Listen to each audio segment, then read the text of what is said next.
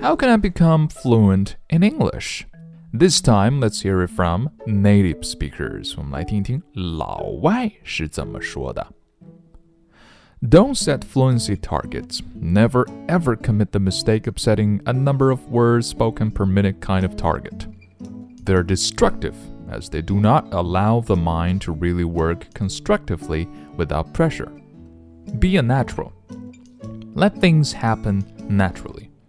As you read more and convert the read word into spoken word, your speed will gradually pick up. Do not be artificial.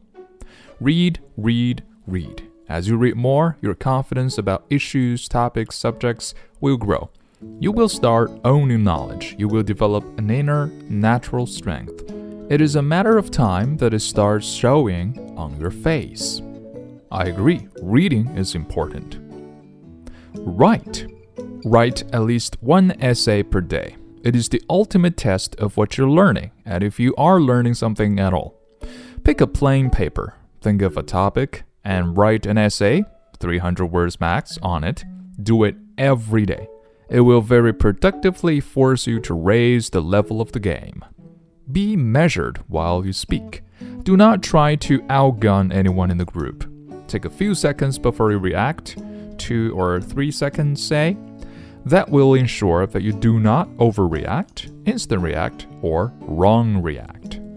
Talk to yourself. You will never be ashamed doing that. Keep doing it regularly. It will open up your tongue. Shout at least once a day. Go to the rooftop literally and shout aloud. Do that for some minutes. Speak something sensible if you can. It will train the mind not to be scared of anything.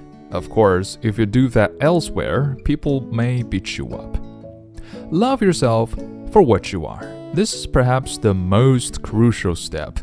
If you hate yourself for not being a fluent English speaker, as per whatever random benchmark you've adopted, your sense of self worth will be destroyed. Don't let that happen to you. Sandeep, somebody said, I have come across some really fast speakers who talk sense and some who are idiots. Some measure speakers who talk a lot of sense and some slow speakers who are a pleasure to listen to. It all depends on your profession, your eye contact, and body language, and the choice of words, plus depth of knowledge. So, relax and start your personal journey of success. It will take time, so buckle up. Wish you great luck. In a word, read more, practice more, speak more, write more, do everything more. Most importantly, listen to Uncle Bear more. 今日跟读金句 Number one, be a natural. Let things happen naturally. As you read more and convert the read word into spoken word, your speed will gradually pick up. Do not be artificial.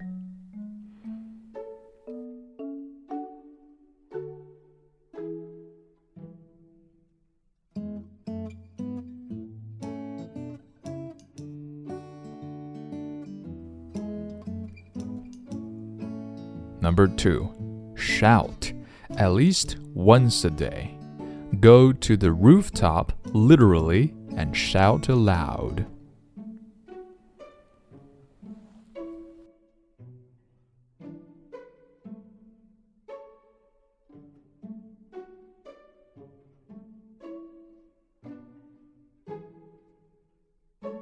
Weixin 公众号搜索“熊叔英语”，熊叔与大家每天相约。